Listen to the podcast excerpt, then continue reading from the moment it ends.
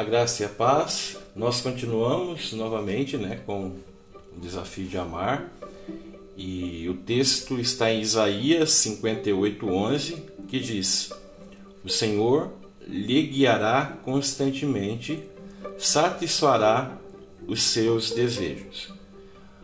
Gostaríamos de trazer o desafio de hoje: o amor é saciado em Deus.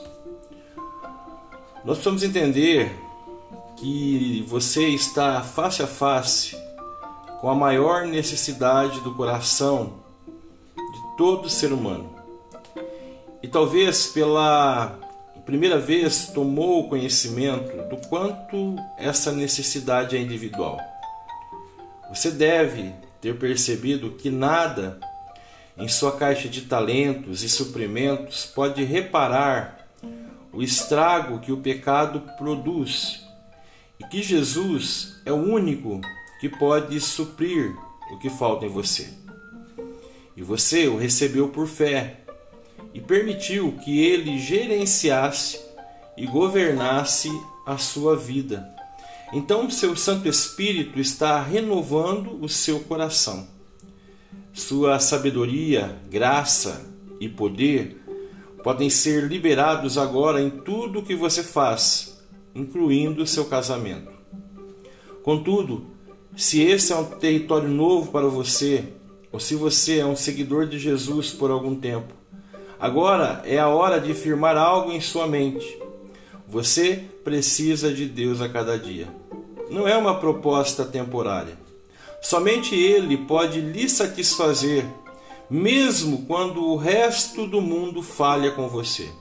Seu marido Pode estar chegando tarde em casa mais uma vez, mas Deus sempre chegará na hora, na hora.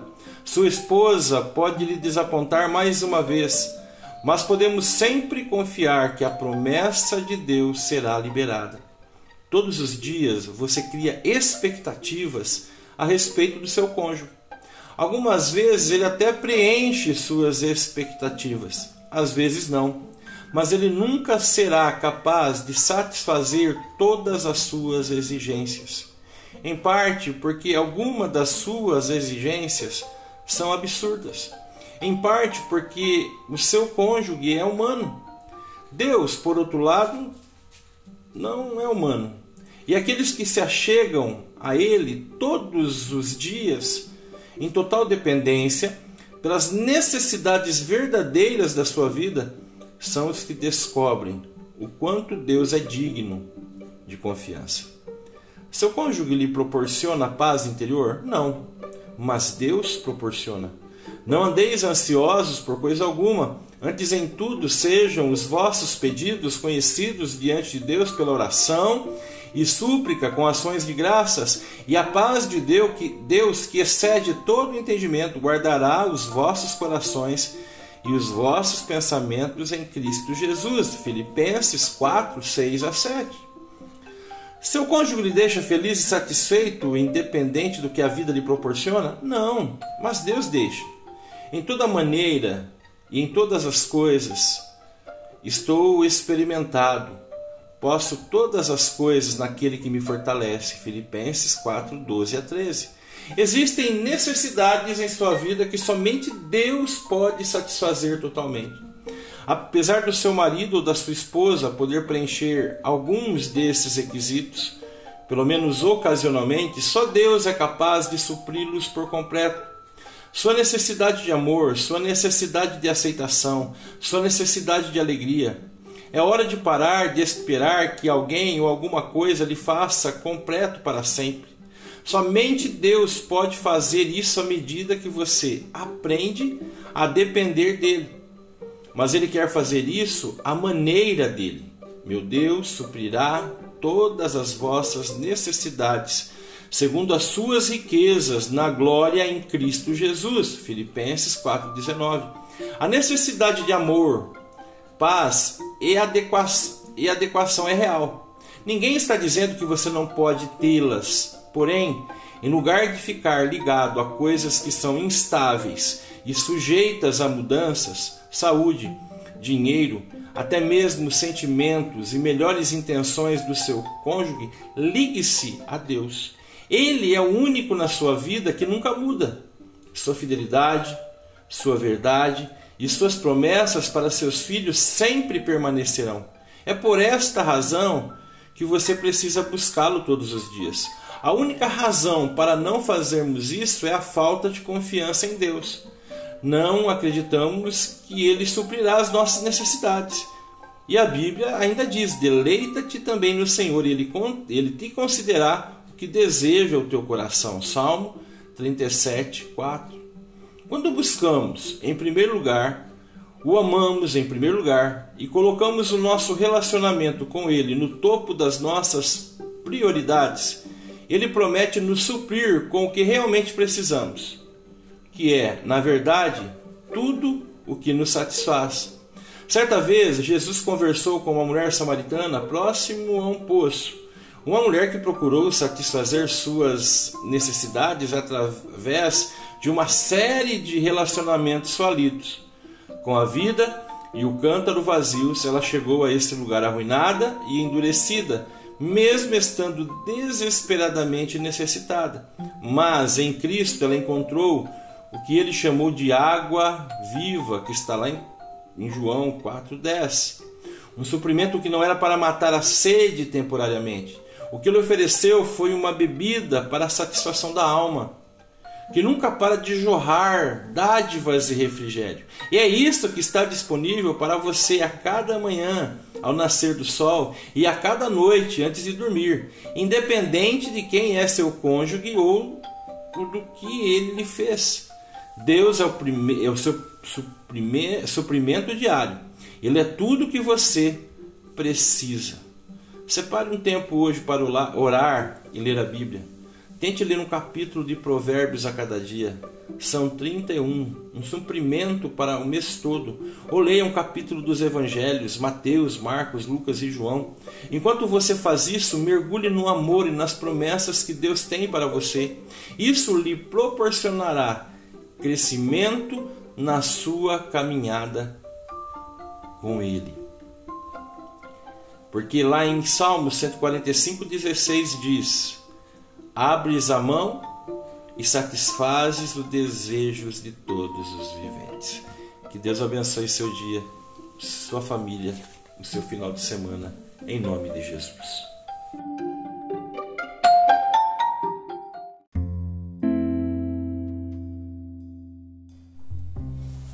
A graça e a paz, mais uma vez, né? Aqui meditando no livro um Desafio de Amar. E hoje o texto está em 1 Coríntios 13, 7. O amor tudo sofre.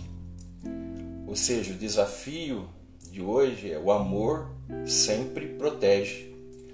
O casamento é feito de uma série de elementos, incluindo alegrias, tristezas, sucessos e fracassos. Mas quando você pensa em como deseja que seja o casamento, a última coisa que vem à sua mente é que ele se pareça com um campo de batalha Contudo, existem algumas batalhas que você deve estar mais do que disposto a enfrentar. Essas são batalhas que estão ligadas à proteção do seu cônjuge. Infelizmente, o casamento tem inimigos externos. Eles aparecem em formas diferentes, utilizam estratégias diferentes e certamente eles irão conspirar para destruir o seu casamento a menos que você saiba como impedi-los. Alguns desses inimigos são espertos e parecem atraentes, com o único propósito de minar o amor e apreciação pelo outro. Outros tentam seduzir o seu coração, alimentando com fantasias e comparações irreais. Essa é uma batalha que você precisa travar para salvar seu casamento. Daquelas em que o amor veste sua armadura e levanta a espada para se proteger.